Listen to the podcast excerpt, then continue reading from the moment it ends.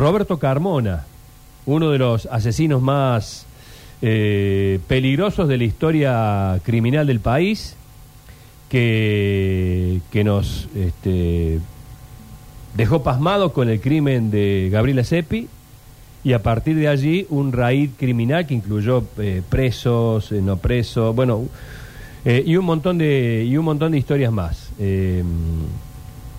En oportunidad de compartir un, programa de televisión que me llenó de orgullo, como lo fue Muy Buenas noches, eh, uno de mis compañeros y en ese momento por la edad que yo tenía maestro, Gonio Ferrari, tuvo la oportunidad después de un trabajo de producción impresionante, entrar a la cárcel, si no me equivoco en ese momento era el penal de San Martín, para entrevistar en la cárcel a Carmona. Fue una entrevista histórica, histórica para la televisión de Córdoba, la entrevista de Gonio Ferrari a Roberto Carmona. ¿Cómo andás, Gonio? El gusto enorme de saludarte. ¿Cómo te va? Hola, ¿cómo andás? ¿Qué haces? Bien, bien, bien, aquí andamos, Ah, dejando pasar el tiempo. Eh, está bien. So- sobremuriendo.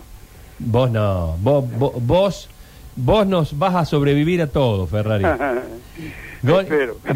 Gonio, eh, bueno, me imagino que te habrán vuelto la cabeza. ¿La, la repasaste a la, a la entrevista que le hiciste a Carmona a- ahora, hoy, o a- ayer o hoy? Eh, no, no lo repasé, lo, lo recuerdo bien. Además, este es el libro, el libro que me editó la voz con las tres entrevistas que le hice, así que. No sé, es un recuerdo que tengo siempre, ¿no? Mal recuerdo, pero recuerdo al fin.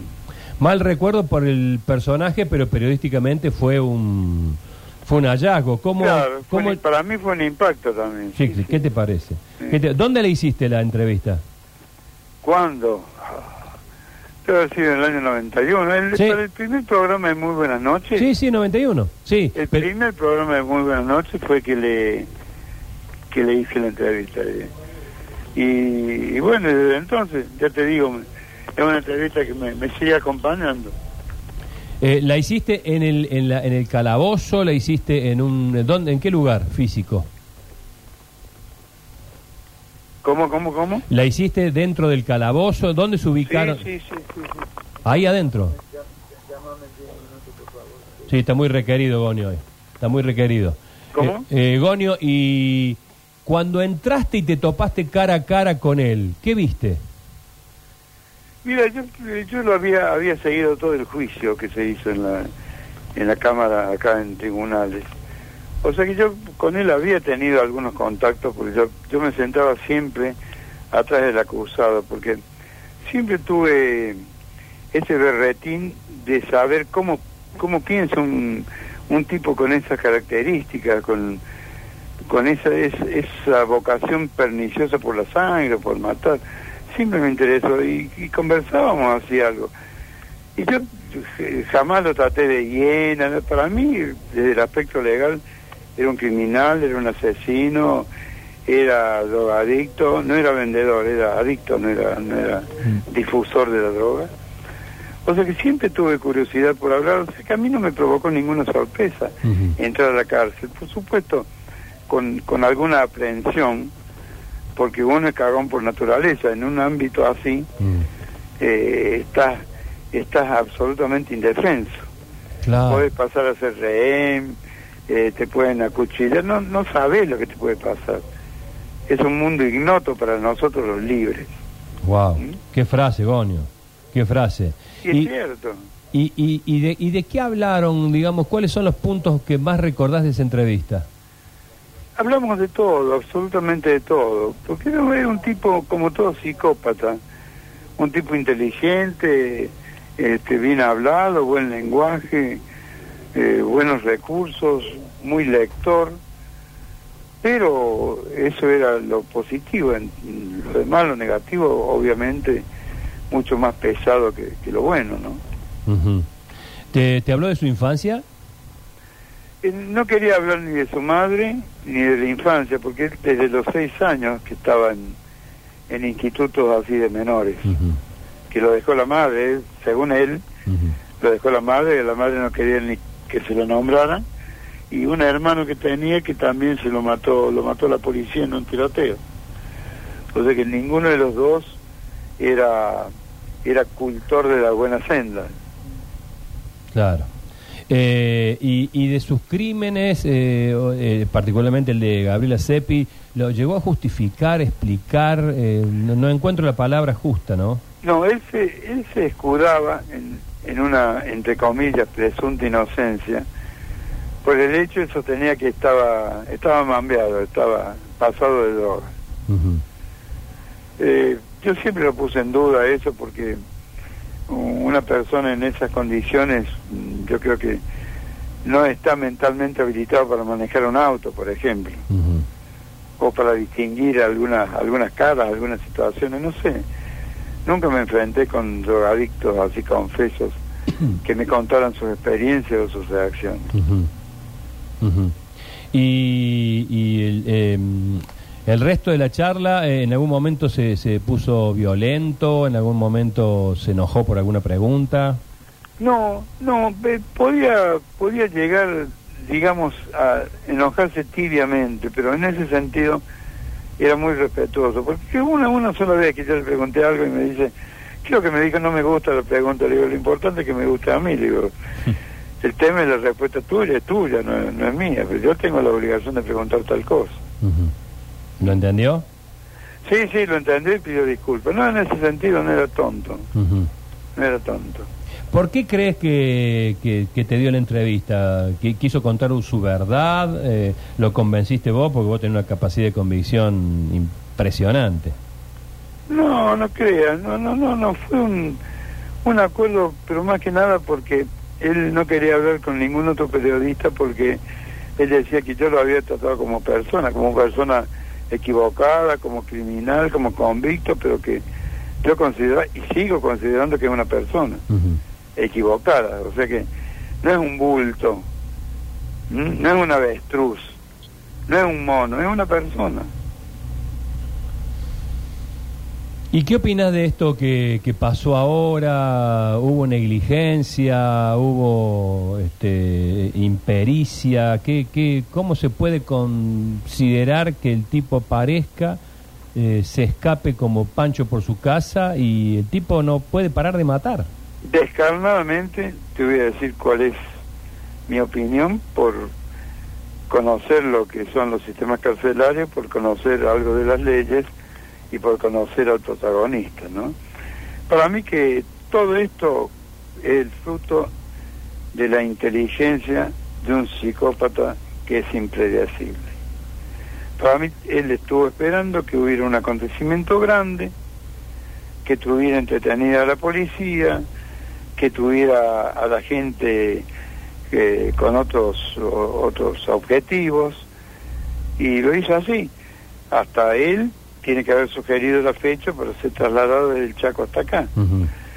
Y además otra cosa, hubo una negligencia, sí, y grave, a mi entender, por la policía o por la justicia del Chaco, que nunca comunicó acá que enviaban ese paquete, digamos.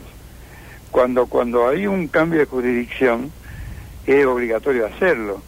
Acá nunca se enteraron, se enteraron a lo mejor por alguna casualidad o por algún eh, comentario vecinal que, que estaba acá o que lo habían traído. Porque claro, como iba a la casa de su, de su esposa, con quien se casó legalmente, todo en- con papeles y todo, este, eso llamaba la atención de los vecinos y obviamente nunca falta un vecino que, que lo comenta a alguien hasta que llega a oído de la autoridad. Pero nunca avisaron. Es, es una falla terrible a mi entender, ¿no?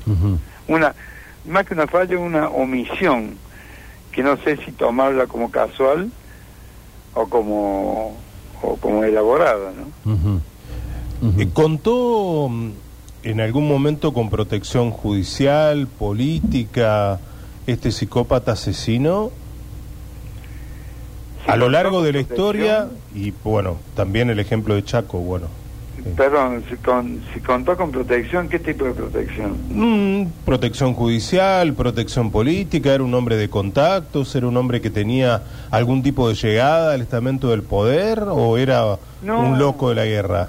No, no, no, no. Obviamente para el poder es un trapo con piojo. No, no, no. Yo creo que nadie a nadie le gustaría tener, así entre comillas, un amigo de esas características. Por lo impredecible de su conducta, por, Mm. por todo eso. Eh, lo que sí había que reconocer su, su inteligencia, ya te digo, su, su digamos, eh, su vocación por la seducción, lo que no quiere decir que esté avalando Sí, aquel sí, rumor sí. de que las mujeres hacían cola para visitarlo en la cárcel. Eso es uno de los grandes mitos de la historia carcelaria de Córdoba. Eso No, ¿es verdad No existió. eso? Ah, perdón. Sí, escucho. Mariana. No, preguntaba si eh, no es verdad eso, si eso fue solo mito, no existió. No, no existió. Él me dijo que no, que nunca existió, que recibió un par de cartas así, pero ninguna con, con pretensiones de encuentro ni nada por el estilo. No, no, no, no, no que, que fue que fue así el tema. ¿Ah? Algunas pintadas en el centro, ¿te acordás en esa época? Carmona, te amo. Sí, sí, sí, sí.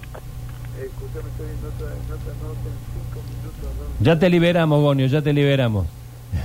ya te liberamos. Eh, ya te liberamos, Gonio. Eh, eh, eh, vuelvo por última vez a, a- a aquella nota hi- histórica. Eh, ¿En algún momento llegaron al punto de hablar de- del- del, del hecho de matar? ¿Vos cuando lo entrevistaste había matado a, a la chica Seppi o ya había cometido algún otro crimen dentro de la cárcel? No, el primero me no, no, si no había estado preso aquí en Córdoba. Ah, claro. Claro, No, no, a él lo condenan después de un juicio bastante prolongado acá, ¿no? claro. No, lo único que había cometido aquí en Córdoba, al, al escaparse, al huir, este, asaltar a dos pescadores, eh, creo que les robó el auto y unos pesos, y esa fue supervisión porque cuando la policía no sabía qué rumbo había tomado, ni dónde había quedado el cuerpo de esta niña, eh, ni dónde se había cometido el crimen, ni si se había cometido, eh, lo identificaron porque tenía un, un tatuaje en un brazo que decía Rocky. Y eso era como su ADN, su, su libreta de enrolamiento, Claro. su DNI. Y a partir de ahí fue que lo encontraron. ¿Pudiste hablar en algún momento con el papá de Gabriela Seppi? Sí, sí, un par de veces. Una, una persona excepcional, lamentablemente falleció hace un par de años, un poquito más. Que él me, me comentó que había tenido una, una charla con Carmona. Ajá. Ajá. Y Carmona también le reconoció. Un hombre odontólogo muy destacado Sí, que sí, luego sí. cambió su vida, ¿no? Sí. Alquilaba autitos para niños. Sí, exactamente eso, escritor, todo eso, una, Sí. una excelente persona con una excelente familia. Renata, la hermana de la- una belleza también, al igual que la hermana también, ¿no? Así que toda la familia. Yo tuve el privilegio de hacer con ellos una nota el día del, del sepelio de, de, la, de la víctima, ¿cierto? Ajá. me permitió, fui, fui a la casa, hice nota con ellos, me mostraron fotos, pero ya te digo, una familia modelo, ejemplar, ¿no? Bueno, te liberamos, Gonio, estás muy requerido, te agradecemos enormemente. No, no, no, no, lo, que sí, recién me llamaron dije, ya me en un rato que estoy ocupado en otra cosa, así que no tengo ningún problema en seguir, pero este, yo sé que también la radio tiene sus tiempos y sus límites, ¿no? Te mando un abrazo enorme, gracias, Igualmente, querido un Gonio. cariño grande y que ande todo bien, te he visto como orgulloso abuelo y eso me cago de gusto. Ay, qué lindo que lo que me decís, qué lindo que lo que me decís, Ferrari. Un beso grande para vos y tu hermosísima familia. Igualmente. Anda, anda, anda, Luciano, anda por Qatar. Está en Qatar, Todavía sí, sí. todavía está allá. Está en Qatar. ¿Y vos, y vos estás en, eh, catando? No, eh, sí, pero de otra manera. Yo no lo uso como nombre de ciudad, lo uso como verbo. qué, qué- qué grande que sos. Haciendo catarsis. Chao, querido, te mando un, beso. abrazo, cariño. chao, chao. Ahí está.